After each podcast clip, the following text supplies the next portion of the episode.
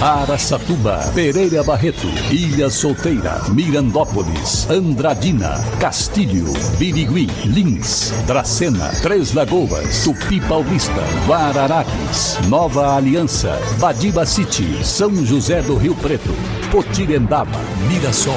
Azevedo Auditoria Soluções Empresariais apresenta SRC Notícia. A informação para mais de 3 milhões e meio de ouvintes. Apresentação Marcelo Rocha. O novo programa de concessões de rodovias deve aumentar o número de praças de pedágio nas estradas estaduais a partir do ano que vem. O projeto está pronto e está sendo apresentado em várias audiências públicas. A audiência desta terça-feira foi no Garden Shopping de Penápolis, com a concessão de parte da rodovia Assis Chateaubriand, que corta a cidade de Penápolis e chega até São José do Rio Preto. E serão instaladas mais quatro praças de pedágio no local. As novas praças de pedágio deverão ficar em Penápolis, Guapiaçu, José Bonifácio e Olímpia. O projeto ficará disponível para consulta ao público entre os dias 28 de outubro e 28 de novembro. A Artesp diz que os moradores podem enviar sugestões para melhoria nas vias. O lançamento do edital será em fevereiro do ano que vem, com o leilão acontecendo em junho e a assinatura do contrato em dezembro. Claro que, para criar polêmica, os deputados estaduais do PT e da esquerda em geral foram contrários e reclamaram muito desse projeto ontem na Assembleia Legislativa em São Paulo. Como não temos ninguém que representa Penápolis, não houve um contraponto. Só gente falando mal da concessão da rodovia. Mas, gente, esse pessoal não aprende mesmo, né? Quanto menor o Estado, melhor o país. Todos os exemplos de boas estradas no mundo são estradas sob concessão de uma empresa particular, como, por exemplo, a Via Rondon. Todos os anos, a rodovia dos Bandeirantes e a Anguera são escolhidas como as melhores rodovias do Brasil. E, claro, elas são rodovias sob concessão. E as piores são aquelas que estão sobre a responsabilidade dos governos estaduais ou federal.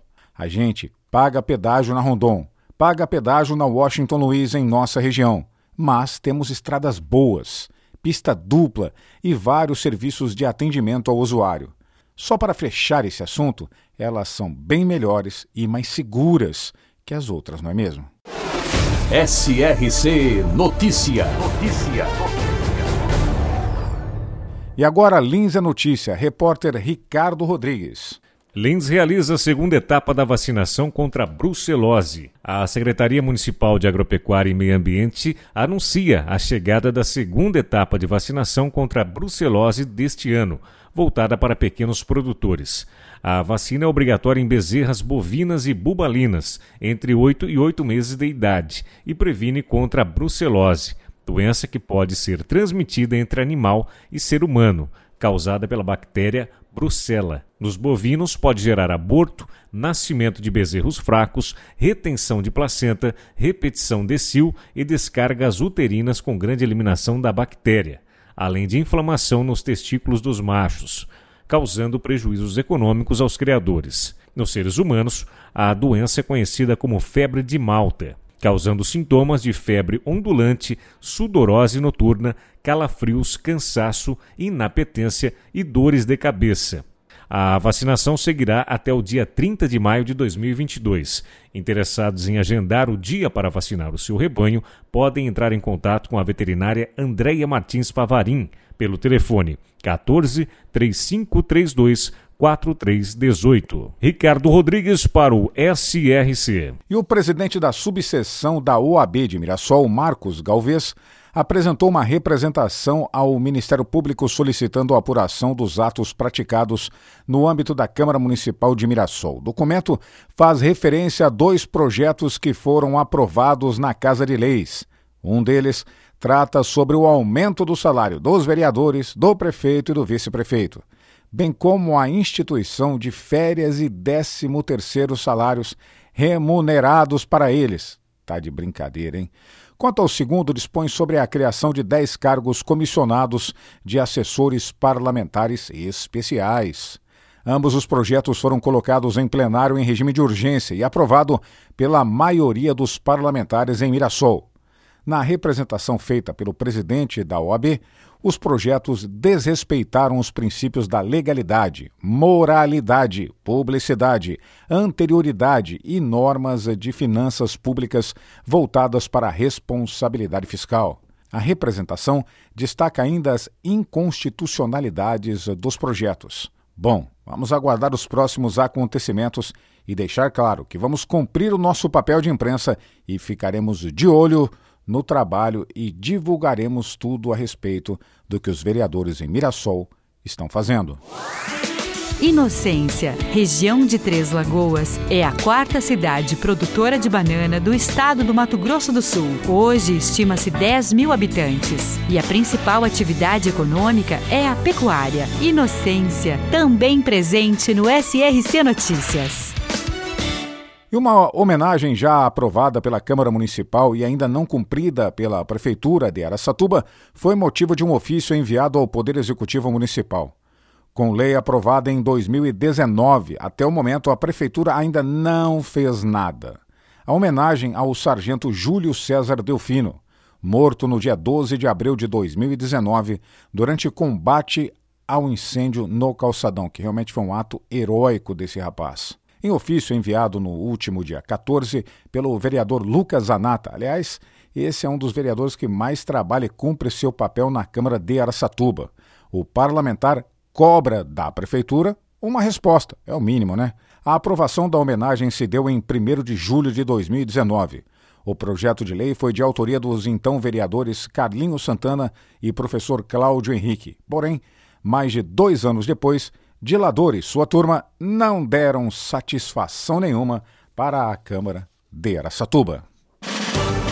Para empresas inteligentes, Azevedo Contabilidade e Soluções Empresariais. Serviços de contabilidade e auditoria com profissionais com experiência nas áreas de gestão empresarial. Rua Bandeirantes 1438, fone 18 31 17 4500. Escritórios em Araçatuba, Bauru e São Paulo. Acesse azevedo.cnt.br. Azevedo Contabilidade e Soluções Empresariais. Há 28 anos oferecendo oferecendo serviço de qualidade. Nosso compromisso é com o seu sucesso. No começo dessa semana, o prefeito de Três Lagoas, Ângelo Guerreiro, assinou a autorização para o início das obras de restauração de pavimentação asfáltica de diversas ruas do bairro Interlagos. Em um total de quase 5 mil metros de extensão, que irão contemplar várias ruas no bairro, entre elas a Egídio Tomé e a Davi Alexandria e várias outras, e a presidente da Associação de Moradores do bairro Interlago, Janete Viana, estava presente na ocasião da assinatura. Ela destacou que o bairro tem a vantagem da maioria dos moradores serem proprietários dos seus imóveis. Assim, o recapeamento só vem ajudar as famílias. Já o presidente do Legislativo de Três Lagoas, Cassiano Maia, ressaltou a responsabilidade da administração municipal com a sustentabilidade. Internado desde o dia 9 em Bauru, o cabo PM Guilherme Yoshio teve alta e já está em casa em Andradina para dar continuidade ao seu tratamento. O cabo Guilherme Yoshio atua no 28º Batalhão da Polícia Militar em Andradina e estava voltando de um treinamento na capital com outros dois policiais que acabaram falecendo. Antes de ir para casa, o cabo passou pelo quartel, onde foi recebido pelos colegas, e depois foi levado para sua casa. Onze escolas de Buritama, na região de Aracatuba, tiveram as aulas suspensas no dia de ontem. O motivo foi a notificação de 10 casos de Covid-19 entre profissionais de educação e estudantes. Dentre os 10 casos notificados, alguns já tiveram o diagnóstico da doença confirmados e outros ainda aguardam resultados de exames. Segundo o secretário de Educação de Buritama, a prioridade é salvar vidas e, por isso, a decisão da suspensão de aulas foi tomada. Depois, se as crianças perderem um ano ou forem prejudicadas pelas faltas de aula, aliás, elas sempre são prejudicadas, a gente já sabe, é só por a culpa no presidente Bolsonaro. Marcelo Rocha, SRC. Azevedo Auditoria Soluções Empresariais apresentou SRC Notícia.